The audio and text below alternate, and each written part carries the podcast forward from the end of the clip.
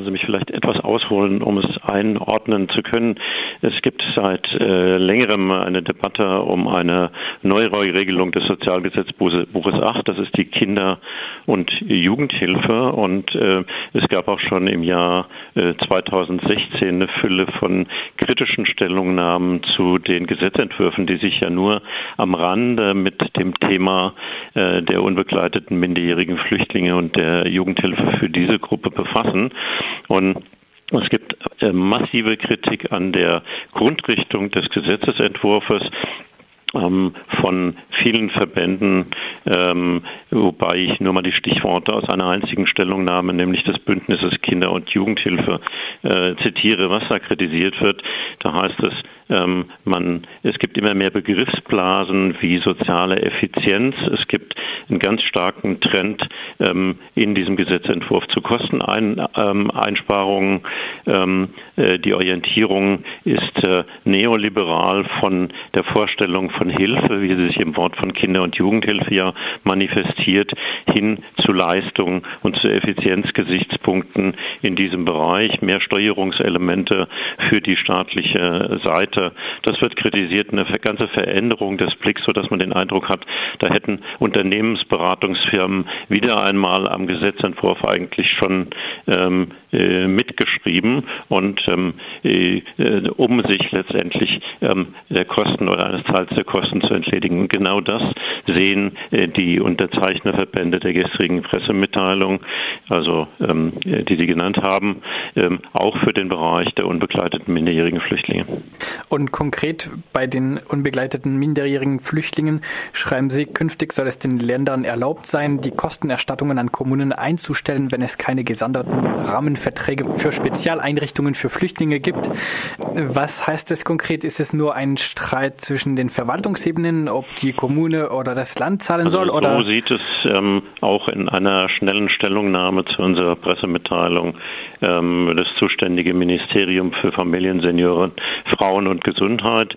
Äh, wir sehen die Regelung im Gesamtzusammenhang äh, schon so, wie ich das eben auch äh, dargestellt habe.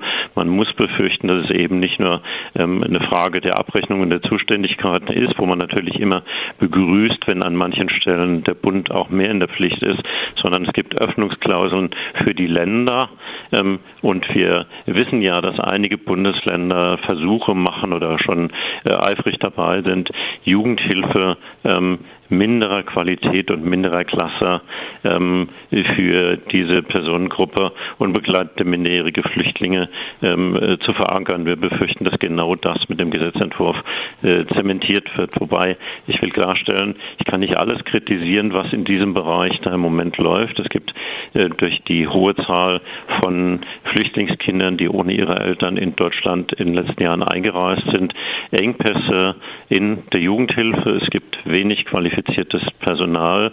Das heißt, auch heute arbeiten schon viele Einrichtungen für diese Personengruppe mit Ausnahmegenehmigungen, weil eben ähm, die benötigten Erzieher, Sozialarbeiter nicht in ausreichendem Maße zur ähm, Verfügung stehen. Aber die Defizite sollte man ja nicht festschreiben, man sollte versuchen, sie möglichst zeitnah zu ändern.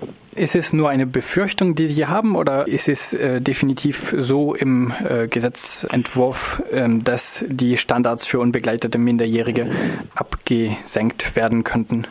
Ähm, es ist eine solche Öffnungsklausel drin und ähm, wie Sie in der Pressemitteilung sehen, ähm, äh, haben da ja auch äh, äh, Leute das so interpretiert, deren äh, sozialpolitische Einschätzungen in der Regel ja ähm, ernst genommen werden. So sagte der Ulrich Schneider, der Hauptgeschäftsführer des Paritätischen Gesamtverbandes, ähm, es dürfe eben kein Unterschied zwischen dieser Personengruppe und den in Deutschland Geborenen gemacht äh, werden. Also also auch die Parität liest das so, dass hier ein Zweiklassenrecht ähm, zumindest möglich ist. Es ist ja die Frage, wie die Bundesländer das dann umsetzen.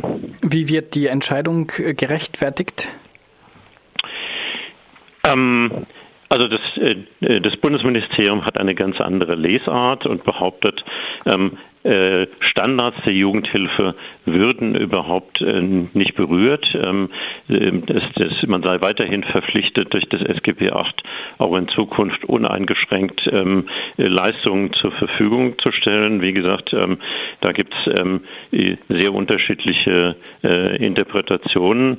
Und was ich äh, dem Bundesministerium gerne zugestehe, ist, dass man im Bereich äh, des Kinderschutzes ähm, auch eine Regelung getroffen hat, ähm, äh, die sich positiv auswirken könnte, nämlich eine Regelung zum Schutz von Kindern, Jugendlichen und Frauen in Flüchtlingsunterkünften gegen Gewalt.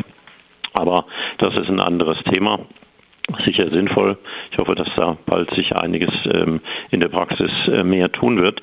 Aber das ist ähm, nicht die Frage, die in der Pressemitteilung von den Unterzeichnerorganisationen angeschnitten worden ist. Unsere Befürchtung ist ähm, unterschiedliche Standards und ähm, wir haben ja sozusagen die Entwicklung erlebt, die uns immer besorgt stimmt im Rückblick, wie es zum Asylbewerberleistungsgesetz kam und plötzlich zweierlei unterschiedliche Existenzminima für ähm, Asylsuchende und für Inländer galten, was ja irgendwann in Karlsruhe beim Verfassungsgericht dann äh, doch zumindest ähm, ja, auf starke Kritik und Einschränkungen gestoßen ist in der Praxis.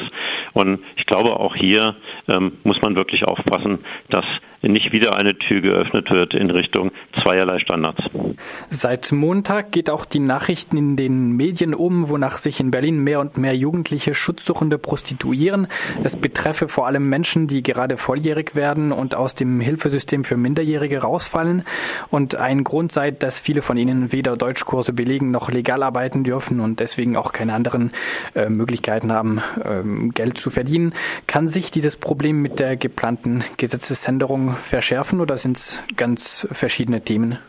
Man könnte befürchten, aber das wäre jetzt ein bisschen weitgehende Interpretation, ähm, dass äh, auch das sich noch äh, verschlechtern könnte. Aber äh, wie gesagt, wir haben ja heute schon in der Praxis ähm, festzustellen, dass einfach Jugendhilfestandards, die keiner zur Disposition stellt, de facto unterlaufen werden. Also für Berlin hat das, das Netzwerk Berlin hilft auch, hilft auch dargestellt, wie das in Berlin im Einzelnen funktioniert definiert, wo die Defizite liegen. Natürlich haben die Jugendlichen auch im Alter von äh, kurz unter der Volljährigkeit ähm, allerlei Rechtsansprüche. Das bestreitet bisher äh, keiner, zum Teil sogar bis zum 21. Äh, Lebensjahr.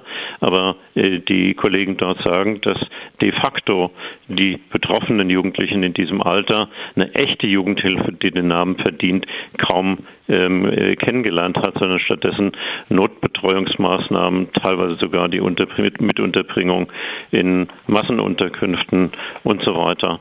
Aber die, die Frage, warum äh, Jugendliche das tun, ist äh, insgesamt recht äh, komplex.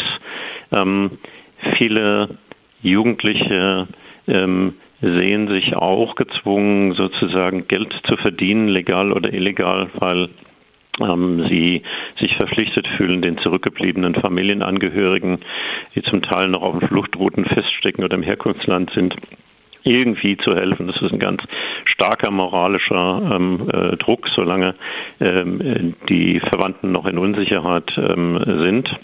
Und manche tun das halt auch in Bereichen, wo es für sie sehr, sehr gefährlich wird. Also ähm, natürlich Drogenszene, Prostitution und so weiter.